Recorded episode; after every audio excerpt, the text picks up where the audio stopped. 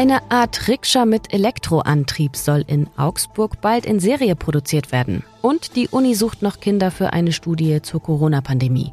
Mehr dazu hört ihr in den Nachrichten. Außerdem berichtet Jan Kanzora von den neuesten Erkenntnissen nach der Gewalttat am Kö, bei der ein 18-Jähriger einen 44 Jahre alten Mann lebensgefährlich verletzt hatte. Wie es dem 44-Jährigen langfristig einmal gehen wird, ist angesichts der ganz erheblichen Verletzung ja noch völlig unklar.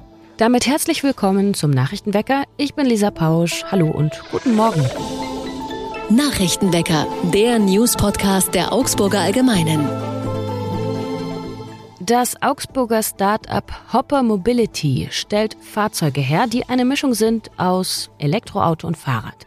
Ihr könnt euch das so vorstellen wie ein kleines Auto, noch kleiner als ein Smart, mit links und rechts geöffneten Seiten, vorne zwei großen und hinten einem kleinen Rad. Dazu zwei Sitze, ein Dach, ein Lenkrad und ein Kofferraum. Es ist quasi eine moderne Rikscha mit Pedalantrieb, der aber auch von einem Elektromotor unterstützt wird. Das Startup hat sich in einer Crowdfunding-Runde über eine halbe Million Euro gesichert, damit der Hopper, so heißt das Fahrzeug, in die Serienproduktion gehen kann, und zwar schon in diesem Jahr. Ganz günstig wird das Fahrzeug aber nicht. Um die 7000 Euro sind als Verkaufspreis geplant. Für eine Corona-Studie sucht die Uniklinik Augsburg noch TeilnehmerInnen. Die sogenannte Augsburger Plus-Studie, die das Corona-Infektionsgeschehen an Augsburger Kindergärten und Schulen untersucht, geht nun schon in die vierte Runde. Dieses Mal untersucht das Team an der Uniklinik 200 Kinder und Jugendliche und jeweils ein Elternteil sowie 50 Lehrkräfte auf deren Immunabwehr gegen die Omikron-Variante. Außerdem gibt es einen Online-Fragebogen mit Fragen zur seelischen Gesundheit und dem Wohlbefinden der Kinder und Jugendlichen.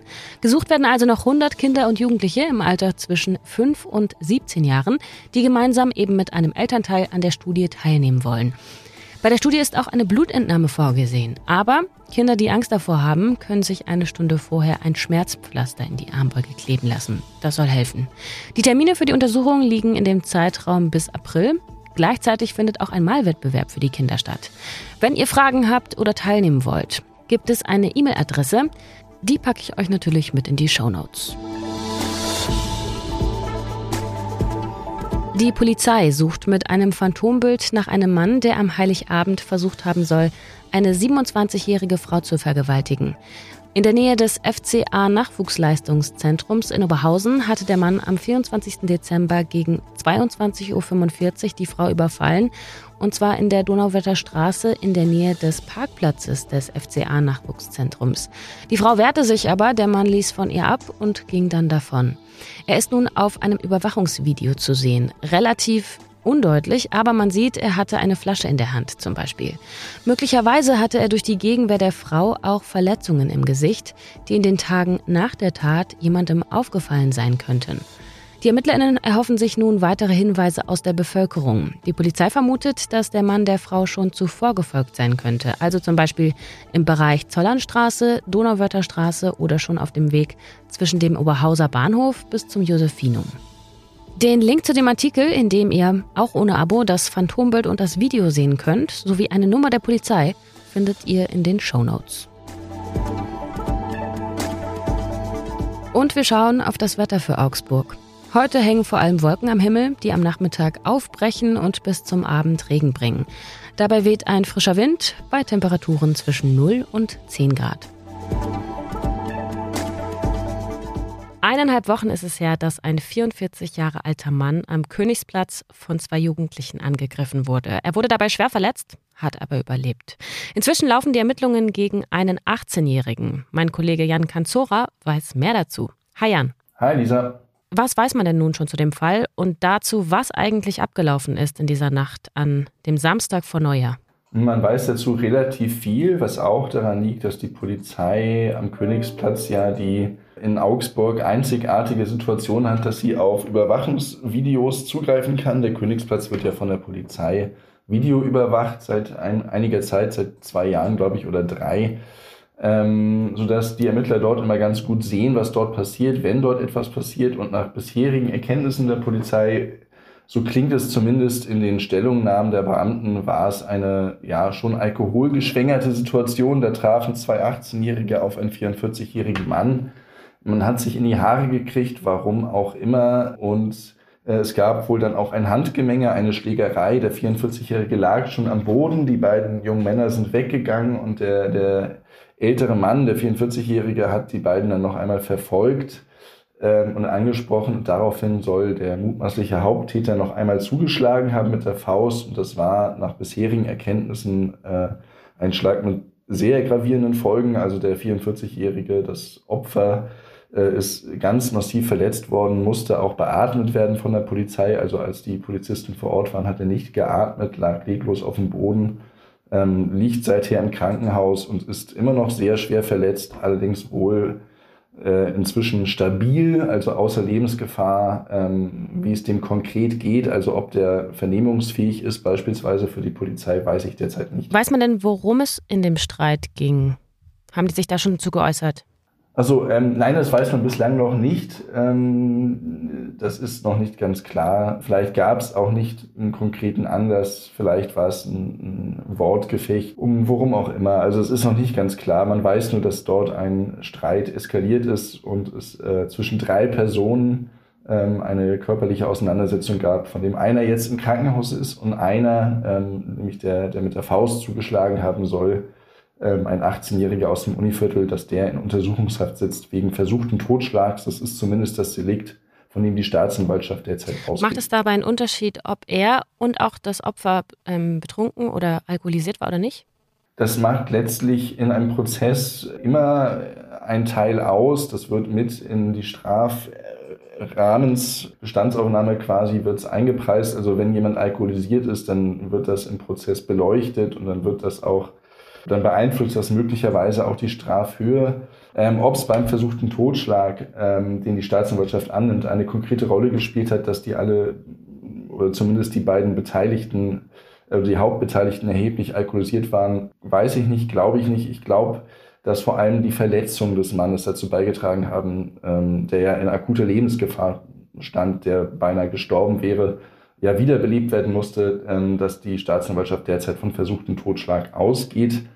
Ähm, ich bin mir allerdings nicht sicher, ob dieser Vorwurf tatsächlich bis zum Ende des Verfahrens, also des gesamten Ermittlungsverfahrens inklusive eines sehr wahrscheinlichen Prozesses, der da folgen dürfte, ähm, so zu halten ist. Also ich kann mir auch gut vorstellen, dass am Ende eine etwas weniger schwerwiegende Tat dabei rauskommt, sollte denn der 18-Jährige schuldig sein, was ja ähm, in diesem Stadium des Ermittlungsverfahrens noch gar nicht feststeht. Hat sich der 18-Jährige zu dem Vorwurf schon geäußert?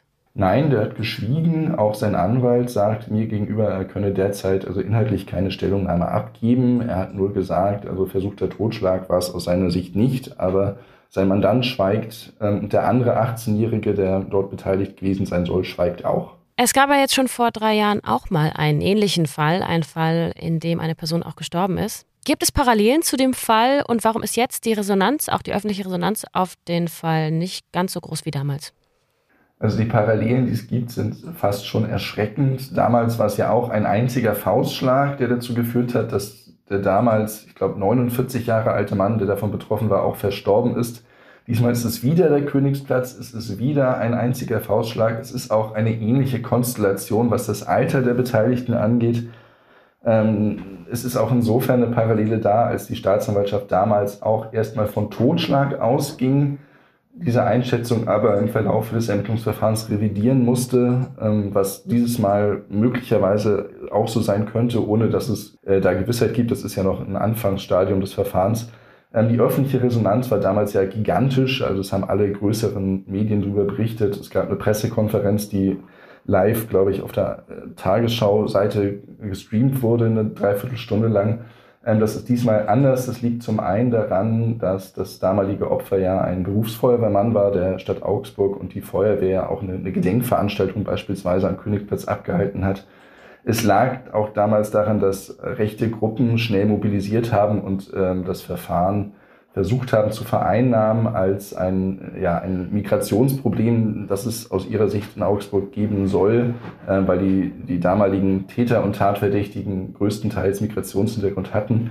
Ähm, es ist diesmal, so wie es die Ermittler schildern, noch klarer, als es damals war, vor allem eine Auseinandersetzung im Nachtleben. Also es ist keine äh, heimtückische Attacke, so klingt es durch, sondern es ist eine, eine Schlägerei gewesen äh, oder eine Auseinandersetzung im weitesten Sinne mit absolut gravierenden Folgen. Also wie es dem 44-Jährigen langfristig einmal gehen wird, ist angesichts der ganz erheblichen Verletzungen und der Tatsache, dass er eine ganze Zeit möglicherweise auch ohne Sauerstoffzufuhr und ohne Atmung dort gelegen hat, ja noch völlig unklar. Ähm, aber es ist trotz allem ja ein Fall, wie er, so traurig das auch sein mag, öfter mal vorkommen kann. Also es kann ja mal passieren und äh, passiert leider auch öfter, dass eine Schlägerei und eine Auseinandersetzung im Nachtleben derart eskaliert, dass einer der Beteiligten äh, ganz erhebliche Folgen davon trägt und ganz erhebliche Verletzungen. Vielen Dank, Jan. Danke, Lisa. Was sonst noch wichtig wird, vor dem Amtsgericht in Kempten müssen sich heute sieben Klimaaktivistinnen verantworten. Die Staatsanwaltschaft wirft ihnen Nötigung vor. Sie sollen im Mai den Verkehr auf einer Bundesstraße lahmgelegt haben, und zwar indem sie sich an die Fahrbahn geklebt haben. Sie sollten deshalb eigentlich eine Geldstrafe bezahlen, doch die Gruppe legte Einspruch ein. Deswegen wird der Prozess jetzt öffentlich verhandelt. Die bayerischen Grünen wollen Eltern mit einer Bonuszahlung von 3000 Euro dazu bringen, sich die Elterngeldmonate aufzuteilen. Ein entsprechendes Konzeptpapier haben die Grünen gestern in München vorgestellt. Mit dem Bonus soll Gleichberechtigung belohnt werden, also wenn sich beide Elternteile jeweils die Hälfte freinehmen, also jeweils sieben Monate. Nur etwa jeder zehnte Vater in Deutschland nimmt bisher auch mehr als zwei Monate Elternzeit in Anspruch. Das hat eine Studie des Bundesinstituts für Bevölkerungsforschung vom Dezember ergeben. Mütter leisten demnach immer noch den Großteil der Kinderbetreuung. Und zum Schluss noch der Hinweis auf den Buchclub des Staatstheaters, der heute wieder startet. Und zwar digital im Zoom-Meeting und damit ganz unkompliziert auch von zu Hause aus.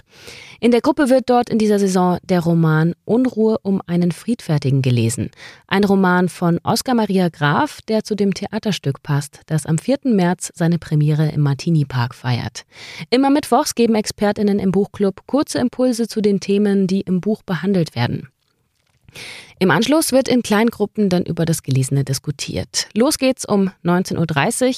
Anmelden könnt ihr euch auch noch spontan per Mail. Die Mailadresse findet ihr natürlich in den Show Notes.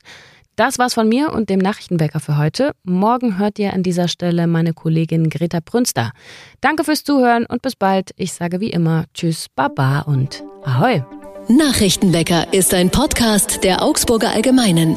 Alles, was in Augsburg wichtig ist, findet ihr auch in den Show Notes und auf augsburger-allgemeine.de.